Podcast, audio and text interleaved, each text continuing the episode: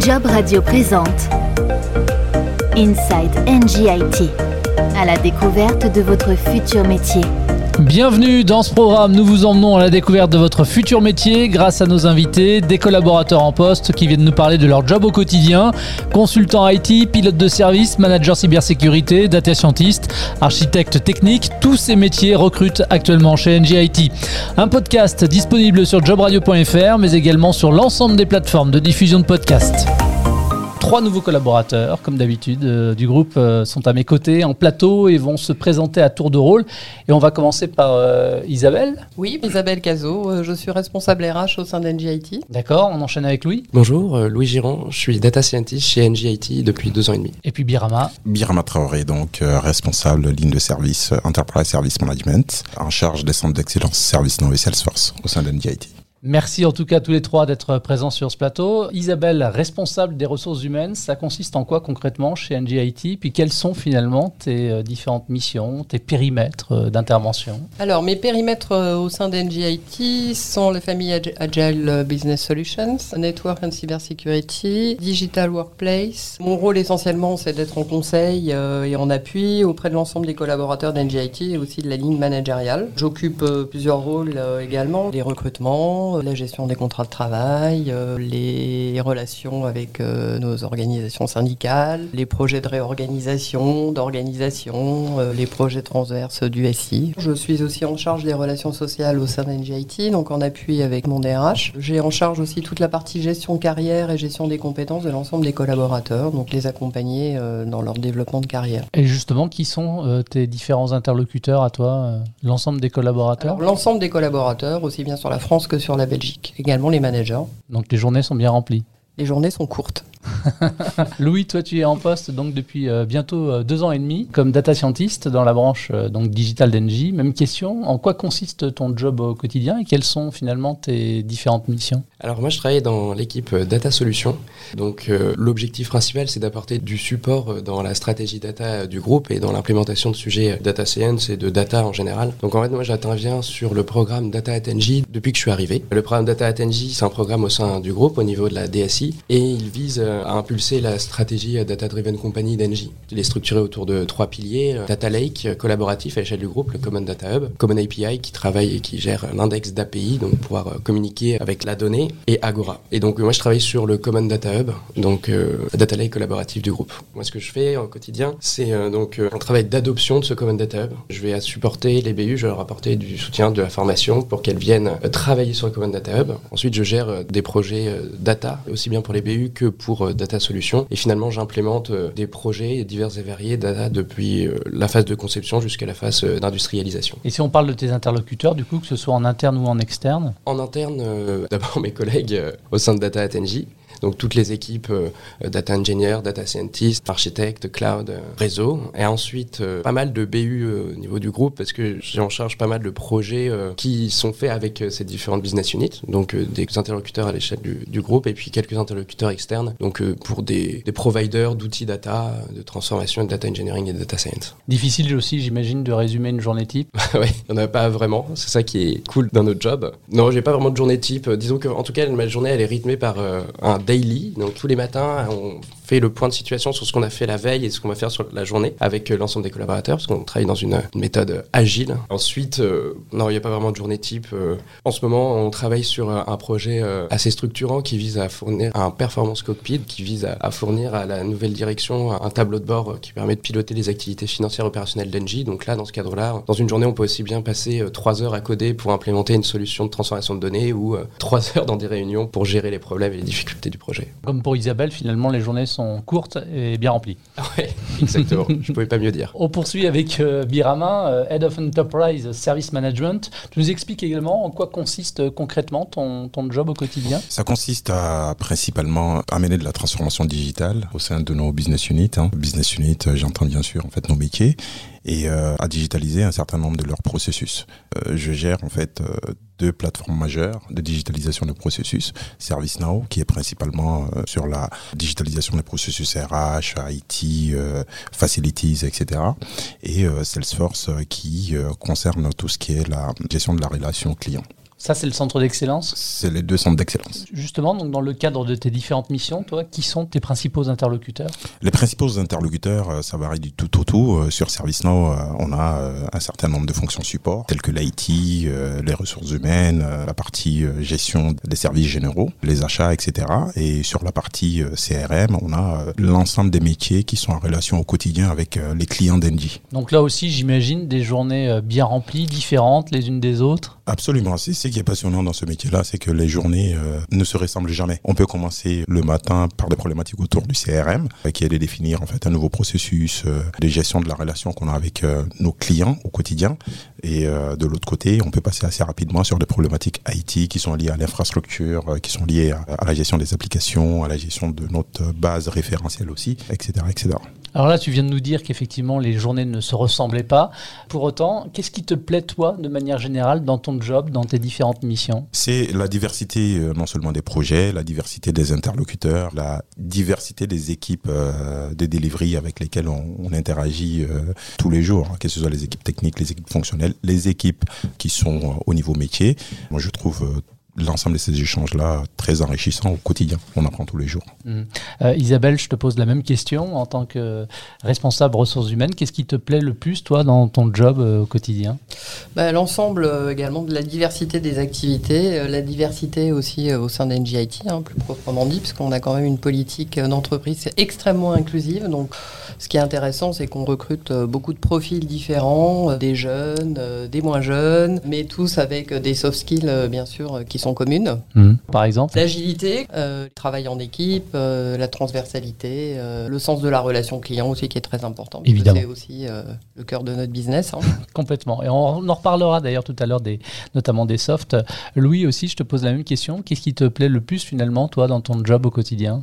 Bah, disons qu'à l'échelle de Data Solutions, ce qui me plaît, c'est que la visée de Data Solutions, c'est comme le disait Birama en parlant de centre d'excellence, c'est d'être le centre d'excellence data du groupe et du coup de pouvoir apporter euh, proactivement l'ensemble des réponses aux questions data du groupe. Donc ça, ça me plaît vraiment de faire euh, partie de cette aventure-là. Et puis à mon échelle, c'est euh, de pouvoir combiner une approche très technique, donc résoudre des problèmes complexes, résoudre des problèmes sur des transformations de données ou des problèmes de, de, de prédiction de machine learning que l'on fait au quotidien. Et puis l'aspect collaboration et échange avec les personnes, donc un aspect plus gestion de projet, une aspect euh, tout simplement d'échange et humain. Et donc c'est ça qui me plaît, combiner les deux. On va parler maintenant de votre formation un petit peu à tous les trois. Louis, je sais que tu es euh, centralien. Tu as étudié les mathématiques financières. Et ensuite, c'était quoi ton, ton, parcours? Du coup, euh, j'ai fait en troisième année effectivement une spécialisation en mathématiques financières et, un master en, en, modélisation mathématique. Du coup, je suis allé ensuite travailler donc chez Murex, une entreprise qui fait des services financiers. Et je faisais donc de l'automatisation de la validation de modèles front-end là-bas. Au bout de ces six mois, je me suis dit que si je travaillais dans la finance de marché toute ma vie, j'allais pas être euh, très heureux de l'impact général que j'allais avoir sur le monde, on va dire. Donc, euh, je suis allé euh, à l'NCA Paris Tech pour me réorienter en data science. Donc, j'ai fait un an là-bas de, master. Et ensuite, ben, je me suis intéressé plus précisément au secteur de l'énergie. Et comme ENGIE porte les valeurs de transition énergétique, transition zéro carbone, et ça, ça me parlait beaucoup plus en termes d'impact, eh ben, j'ai postulé là-bas en stage de fin d'études et j'y suis depuis. Birama, quand on a préparé cette émission, euh, tu m'avais indiqué que tu étais un passionné depuis ton plus jeune âge euh, par l'IT. Avant qu'on parle de ta formation, justement, quand tu étais gamin, ça se caractérisait comment cette euh, passion? Ça se caractérisait par déjà démonter le premier PC qui m'a été offert en 95. Oh, bravo C'est fait pour s'en servir, pas pour le démonter. C'est exactement ça, c'est ça me passionnait, je voulais savoir comment ça marchait, je voulais vraiment voir en fait comment le système était configuré. On parle un peu technique, les disques durs, les RAM, comment c'était, euh, tout, était branché en fait à l'intérieur du PC. Après, un passionné de jeux vidéo aussi euh, à, mes, à mes heures perdues euh, quand j'étais très très jeune.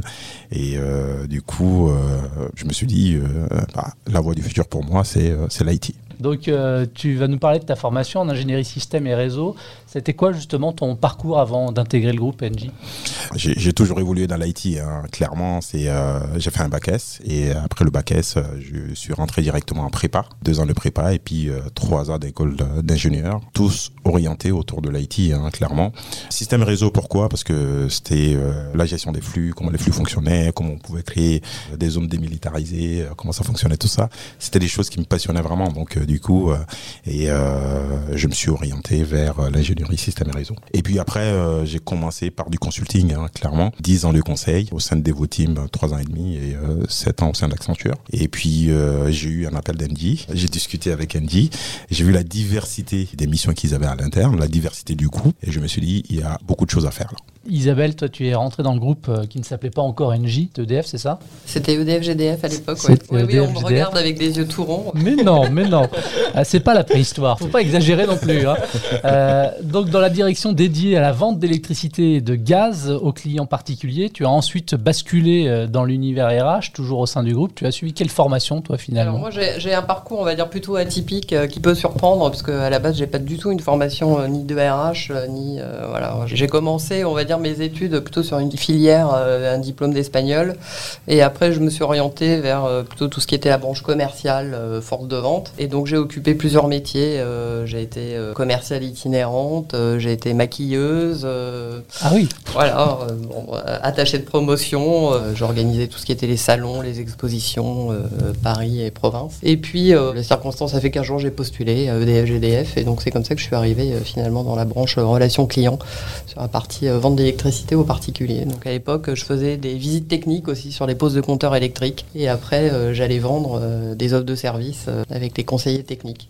Et pourquoi est-ce qu'on bascule de la relation client au RH À l'époque, en 99, 98, en fait, bah, c'était la mise en place des plateaux, relation client, etc. Et donc, c'était pas forcément un domaine dans lequel je voulais rester. Voilà, le, le réseau interne fonctionne. Et un jour, on m'a appelé pour un poste, tout ce qui avait de plus administratif, en fait, et tout ce que je n'aimais pas finalement. Et donc ça m'a forcé à pas y rester euh, très longtemps. C'est comme ça que j'ai réussi à, en fait à arriver à baigner dans le monde des RH, où je me suis plutôt immergé assez vite. J'ai pris la connaissance de l'ensemble des accords d'entreprise, euh, des conventions collectives, etc. Et puis, euh, et puis je suis parti comme ça. Et puis ça te plaît? Et ça me plaît. Et puis tu es donc la preuve aussi, c'est ça qui est intéressant aussi de t'avoir aussi euh, sur ce plateau, euh, que dans un grand groupe, on peut finalement euh, durer, même évoluer. C'est le cas en tout cas chez NJ. Et la RH que tu es, encore mieux placée pour le dire. Oui, tout à fait. Hein. On, favorise tout ce qui est passerelle. voilà, on est là pour travailler sur le développement de carrière des collaborateurs, les accompagner sur des projets éventuellement de reconversion, et puis euh, développer aussi leurs expertises. Hein. Chez nous, c'est aussi euh, pouvoir euh, garder nos collaborateurs. Justement, tu parles de développement de carrière, c'est toujours à la responsable RH que je m'adresse. Quelles sont les, finalement les perspectives d'évolution de carrière quand on intègre le groupe NJ Un collaborateur, il a plusieurs cordes à son arc, peut évoluer assez rapidement au sein d'NJIT en interne. Hein. Donc parfois, il peut être amené à travailler pour certaines BU et être happé par des clients. Donc là, bah, on, on, partage nos compétences au sein du groupe. Et puis au sein d'NGIT, c'est aussi des collaborateurs qui pourraient éventuellement euh, partir sur des filiales, euh, sur euh, un cursus un peu plus managérial, ou bien se diversifier sur les compétences IT. J'ai cité tout à l'heure en introduction de l'épisode quelques-uns des métiers qui recrutaient actuellement, mais à votre poste, à chacun, quel type finalement de, compétences faut-il avoir pour pouvoir exercer son métier au quotidien? Birama? Moi je dirais il faut avoir, comme Isabelle le disait, hein, plusieurs corps dans son arc. Il faut pouvoir s'interfacer avec l'ensemble des interlocuteurs il faut avoir des compétences euh, à la fois techniques, des compétences fonctionnelles pour pouvoir discuter avec euh, l'ensemble des métiers, et puis euh, tout ce qui est gestion d'un PNL. Et donc, je dirais que c'est principalement, après la partie gestion financière, on peut l'apprendre, mais principalement des compétences fonctionnelles, techniques, et surtout savoir s'interfacer avec ces différents interlocuteurs qui changent du tout au tout. On peut parler en fait à la personne qui est très très technique, qui va nous parler de code euh, pendant des heures et des heures. Et on peut aussi parler à la personne qui est très très fonctionnelle, qui ne sait absolument pas comment ça se passe en dessous. Et donc du coup, il faut, euh, il faut pouvoir en fait comprendre cette personne-là, comprendre ses problématiques et pouvoir euh, discuter avec la partie technique qui délivre. On parlait d'agilité tout à l'heure, là aussi, du coup, c'est l'agilité d'esprit, là. Très, très, beaucoup, beaucoup d'agilité d'esprit, clairement. Louis, qu'est-ce qu'on attend d'un bon data scientist? Je dirais trois choses. Euh, d'abord, l'adaptation à des sujets euh, complexes, mais techniquement. Donc, c'est-à-dire euh, savoir coder, s'adapter à des situations exigeantes, qu'elles soient bah, fonctionnelles aussi, parce que, bon, principalement, l'objectif, c'est d'apporter une optimisation dans un processus fonctionnel et opérationnel. Il faut le comprendre pour pouvoir l'optimiser. La deuxième chose, c'est aussi de s'adapter à des nouveaux environnements de travail, des nouveaux outils. Et enfin, je dirais, c'est la communication avec les personnes non techniques. Donc, c'est savoir parler avec des personnes pour leur fournir nos résultats, pour leur apporter les fruits de notre travail. Si on n'est pas capable de les expliquer et, de les décrire, c'est même pas forcément la peine de le faire. Isabelle, quelles compétences, pareil, faut-il avoir pour pouvoir exercer la profession de responsable RH au sein d'un grand groupe et puis comme NG et NGIT il faut pouvoir accompagner euh, le, changement euh, au sein euh, de sa propre unité, mais aussi suivre les orientations stratégiques du groupe. Hein. donc ça évolue très très vite et surtout dans le domaine de l'IT. Une capacité à rebondir et à pas fuir finalement les enjeux qui évoluent sans cesse. Hein. donc une grande ouverture, je dirais. Il y a un mot qui aura été très à la mode l'année dernière. Je le disais rapidement tout à l'heure, c'est le mot résilience la capacité finalement euh, à s'adapter à une, situation euh, nouvelle. Les salariés ont dû faire preuve de résilience avec la Covid, le confinement et donc le télétravail imposé, puis le retour en semi-présentiel avec les contraintes sanitaires auxquelles il faut faire face. Pour les RH, il a fallu trouver donc euh, bah, des organisations dans le travail, peut-être même pour certains se réinventer, en tout cas faire preuve de réactivité, ça c'est sûr. Isabelle, comment ça s'est passé finalement toute cette période chez NGIT Comment est-ce que vous êtes organisé? Quelle est l'organisation maintenant? Bah, Aujourd'hui, euh, alors c'est-à-dire que le contexte sanitaire a fait qu'effectivement, on a tous basculé à 100% en télétravail comme beaucoup d'entreprises. Bon, on va dire chez NGIT, euh, tout le monde s'est adapté quand même très bien et la qualité des services rendus euh, a été, on va dire, optimisée même pendant cette période. L'ensemble des BU du groupe, enfin tout le monde était très très satisfait. Après, il a fallu effectivement accompagner les collaborateurs et les managers. Donc c'était être présent, organiser des réunions via Teams. On remercie d'ailleurs toutes les équipes qui ont travaillé sur le déploiement. Et là, on revient effectivement de manière très progressive euh, sur site. Donc, euh, c'est un peu compliqué de faire euh, de nouveau changer les habitudes. Donc, on est sur un rythme de deux jours de présence sur site. C'est-à-dire que les collaborateurs choisissent les jours sur lesquels ils veulent revenir? Comment ça fonctionne? Aujourd'hui, oui. Hein, on va dire que c'est chacune des lignes de service, chaque manager.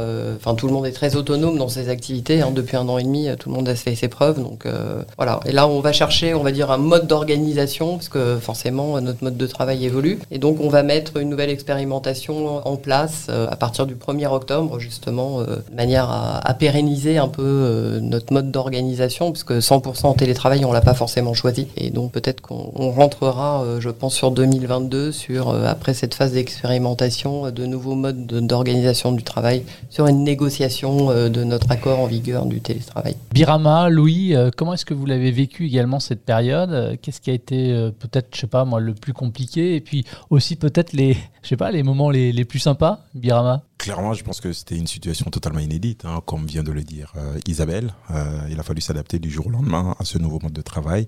Il a fallu euh, s'organiser, avoir de nouvelles habitudes de travail. Comme le disait aussi Isabelle, hein, les ressources humaines ont été d'un support formidable, j'ai trouvé, en nous donnant des tips sur comment gérer cette période-là avec ses collaborateurs, surtout en tant que manager. On doit avoir en fait une certaine cohésion d'équipe. On doit garder les équipes motivées. Chacun étant chez soi, avec les habitudes de chez soi, c'est souvent relativement compliqué parce que quand on avait des deux, trois jours de présence ou même quand on était totalement présent sur site, on se voyait tous les jours. Donc on avait, euh, il y avait l'informel aussi qui passait, on gardait les équipes motivées. Et là, à distance, il a fallu quand même, euh, je pense, se mobiliser et puis euh, créer des nouvelles habitudes pour garder cette cohésion et pour garder l'équipe aussi motivée vers l'objectif commun d'NGIT globalement. la période a été particulièrement compliquée en tant que manager, hein, je, je, ne vous le cache pas. Bon, il y a eu aussi des moments agréables on a pu organiser euh, des pauses café autour d'un Teams euh, pour parler d'autres choses, euh, pour essayer de garder cette dynamique-là qu'on avait en présentiel. C'est comme ça qu'on a petit à petit réussi à, instaurer de nouvelles méthodes de travail qui nous permettent de garder ce lien-là qu'on ne doit pas du tout perdre. C'est plus compliqué le management à distance qu'en présentiel? C'est pas la même chose? C'est pas du tout la même chose. Je ne dirais pas plus compliqué, mais je dirais que c'est différent. Et c'est pour cela qu'on avait besoin quand même de l'appui de nos RH avec un certain nombre d'astuces qui nous permettaient de gérer ça au quotidien. Sympa d'entendre ça quand même, parce que les RH effectivement était sur le front pour euh, pouvoir euh, inventer entre guillemets une organisation qui convienne à tous. C'est sympa d'avoir ce, retour finalement sur investissement qui a été le vôtre. On pense la même chose hein, de nos managers, euh, de l'ensemble des collaborateurs. Voilà, on a tous vécu cette aventure finalement, même si on était très éloignés les uns des autres, on est resté quand même extrêmement soudés. Voilà, c'est ça qui fait la force aussi d'NGIT. Louis, comment est-ce que tu l'as vécu toi cette période? Bah, disons que c'était euh, bah, impromptu, hein, on pouvait pas s'y attendre, c'est tombé comme ça. Donc, euh, je trouve qu'au départ, il y avait un sentiment un petit peu d'excitation parce que c'était une période un peu historique. Euh, il y avait un chamboulement généralisé qui touchait l'ensemble des personnes. Donc, je sais pas, moi, pas vécu ça comme étant vraiment problématique et surtout, comme le disait Birama et Isabelle aussi, on a eu un, gros support de nos managers, un gros soutien au tout départ. Donc euh, effectivement, les habitudes changent. moi, je continue à coder sur mon ordinateur et puis à échanger avec euh, les différents collaborateurs euh, sur les projets via Teams. Donc il y a eu, il y a eu un chamboulement, ça c'est certain. Et la période ensuite a un peu duré. Le deuxième confinement là a été plus long, plus difficile. Ce sentiment voilà d'excitation de, moments historiques, disons, était complètement retombé. Et là, c'était, je dirais, un peu moins facile au quotidien de maintenir les relations. Notamment, on a vu partir des gens de notre projet avec qui on travaille depuis un an et demi. On les a vus, on a fait un apéro sur Teams, puis après on les a plus jamais revus, parce qu'ils sont partis, ils sont juste partis du projet. Ça, c'était des, moments un petit peu moins agréables, évidemment, hein, parce que chez On est vraiment attaché à la cohésion, à la bienveillance, et puis à la cohésion de l'équipe. Ça, c'était des moments un peu plus difficiles. Puis après, euh, moi personnellement, je suis rentré chez mes parents un petit peu, donc c'était assez agréable à 25 ans de les voir comme ça. Et puis maintenant, euh, je dirais que la nouvelle politique euh, dont parlait Isabelle est vraiment agréable. On peut retourner sur site deux à trois fois par semaine. On revoit nos équipes, on revoit l'ensemble de nos collaborateurs avec qui on a l'habitude de travailler au quotidien et c'est vraiment agréable. Donc là maintenant, euh, le retour sur site fait du bien. Pour le manager aussi euh, que tu es, Birama, le retour sur site est agréable Clairement, moi je suis un partisan du contact humain. Je pense qu'on fait avant tout en fait un travail d'homme. Effectivement, même si c'est très digitalisé, c'est très orienté technique, euh, enfin nouvelle technologie, je pense que rien ne, ne, remplace le contact humain. Et euh, voir les équipes au quotidien, pouvoir échanger avec eux autour d'un bon café ou après une journée de travail, prendre l'apéro avec eux, c'est des moments qu'on partage avec nos équipes où on a aussi la possibilité de capter des informations un peu informelles ou de donner des informations informelle aussi aux équipes. Et je pense que ça, c'est vraiment le moteur de fonctionnement de toutes les entreprises ou de toute organisation. Cette cohésion-là, euh, il est essentiel de l'avoir et le présentiel nous permet à nouveau d'avoir ces échanges-là. Comment est-ce que tous les trois, finalement, à vos postes respectifs, vous décririez l'ambiance de, travail, Birama, puisque tu avais la parole? L'ambiance de travail, euh, très honnêtement, depuis trois ans et demi, euh, je suis chez NDIT. Il y a de l'exigence, mais euh, je dirais de l'exigence bienveillante. On a quand même des exigences vis-à-vis de nos clients. On a une qualité de service à assurer, vu qu'on est l'entité informatique du, groupe. Mais cela dit, vis-à-vis de nos collaborateurs, on les aide en fait à atteindre cet objectif-là et à maintenir cette qualité de delivery comme Isabelle le disait, hein, durant la période de Covid, euh, qui a fait euh, toutes ses preuves, où on a vu la qualité de travail fournie par l'ensemble de nos collaborateurs.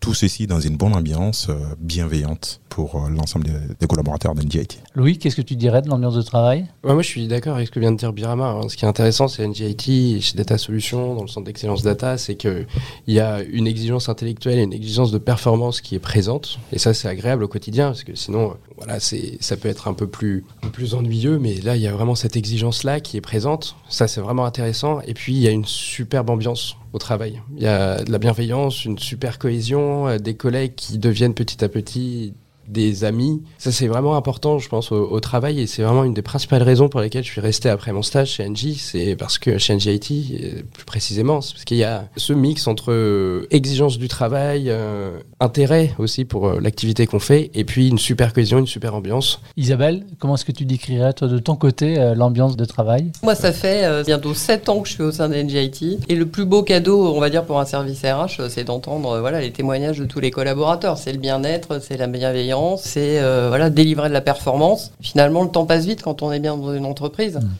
Alors le groupe Engie se revendique comme le leader de la transition énergétique. À votre niveau, à votre poste chez NGIT, dans quelle mesure finalement vous intervenez tous les trois aussi en faveur de la transition énergétique, euh, Louis? Comme tu le disais, hein, Engie vraiment porte cette transition énergétique en tant que leader mondial hein, dans ce domaine. Et donc ce qui est intéressant, c'est que depuis en tout cas que je suis arrivé, après, moi j'ai une ancienneté relative, hein, depuis deux ans et demi, je peux me permettre de.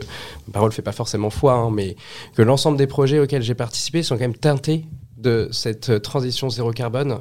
Et donc, euh, à l'échelle d'NGIT Data Solutions, en tant que data scientist et, et, porteur de projet data, on a la capacité de pouvoir proposer des innovations autour de ce sujet donc de la réduction de l'empreinte carbone, euh, de la transition énergétique. Et ces innovations sont en général entendues et supportées par notre management. Pour vous donner un exemple, on travaille en ce moment sur un projet qui s'appelle My Green Settings. Euh, on travaille ça avec ça avec les data scientists de mon équipe et euh, on récupère l'ensemble des informations des postes Keynote et on vise à récupérer les informations de ces postes, donc en consommation énergétique et en température, et on va automatiquement changer les réglages de ces postes pour optimiser le paramétrage, réduire la consommation énergétique, réduire la température, donc allonger le niveau de vie, et donc à l'échelle d'un parc Skynote de 40-50 000 postes, avoir un impact très intense sur la consommation et donc sur la réduction de l'empreinte carbone du parc Skynote. Et ça, c'est une innovation qu'on a pu porter, qui a été soutenue par notre management. Et ils nous ont délivré un budget. Alors, je suis pas comme Birama à gérer un PNL, mais on a un petit budget qui est alloué.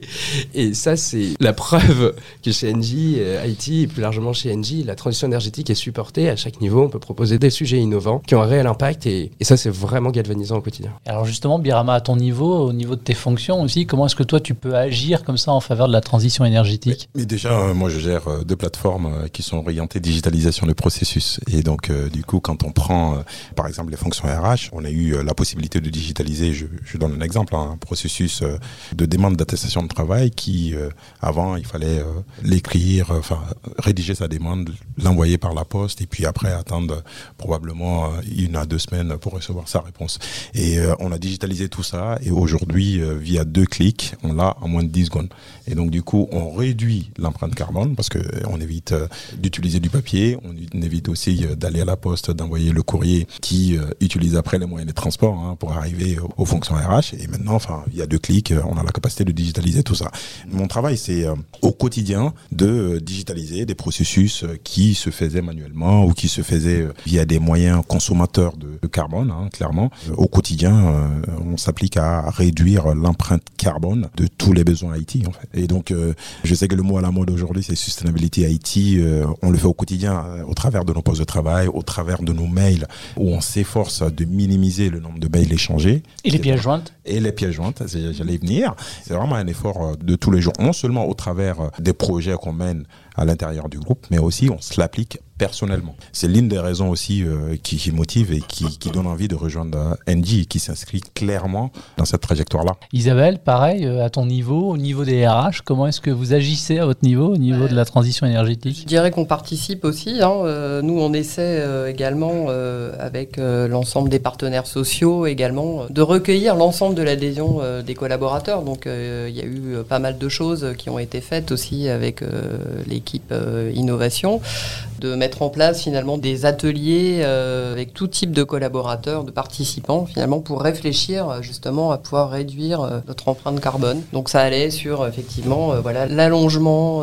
de vie de notre matériel informatique, maîtriser les mails, c'est aussi chacun finalement s'engager individuellement et personnellement aussi hein, dans notre vie de tous les jours. Et aussi des petits films de sensibilisation qui sont envoyés on a aussi une politique de déplacement. Euh, on ne favorise pas les déplacements en avion, hein, euh, plutôt en train. On se déplace maintenant uniquement quand on en a vraiment besoin. Voilà, donc euh, ça mis bout à bout. tout le monde contribue très activement finalement à réduire notre empreinte. Et cette question, je la pose finalement à chacun de mes interlocuteurs qui viennent témoigner ici dans ce podcast.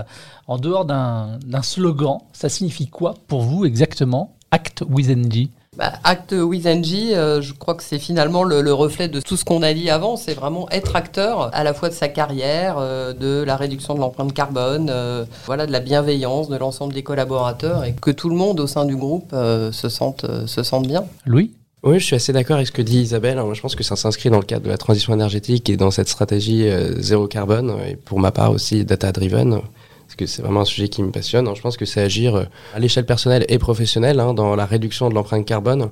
Et Engie, via donc, ce qu'on vient de dire hein, sur euh, son engagement dans la transition énergétique et son statut de leader dans la transition zéro carbone, euh, va permet de faire tout ça. Donc voilà, c'est agir dans ce sens. Dirama deux aspects. ND vis-à-vis de ses clients, fournir des solutions énergétiques euh, très très performantes qui permettent de réduire l'empreinte carbone, non seulement vis-à-vis de la consommation de gaz, de la consommation électrique, etc. C'est euh, continuer à fournir des solutions performantes qui puissent consommer de l'énergie euh, verte, clairement.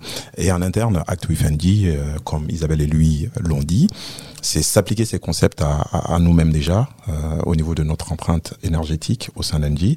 Au-delà de ça, c'est euh, tout ce qui est bienveillance en interne, tout ce qui est cette exigence de délivrer de la performance au quotidien. Merci à tous les trois d'être venus sur ce plateau. Merci. Merci, Merci beaucoup. à vous. Si vous souhaitez vous aussi rejoindre le groupe NJ et sa filiale NJ IT, vous pouvez retrouver l'ensemble des offres du groupe sur le site internet jobauppluriel.nj.com. Ça s'appelle Inside NJ IT à la découverte de votre futur métier. Vous pouvez retrouver ce programme sur l'ensemble des plateformes de diffusion podcast sur jobradio.fr. À très vite pour un nouvel épisode. Job Radio vous a présenté Inside NGIT, à la découverte de votre futur métier.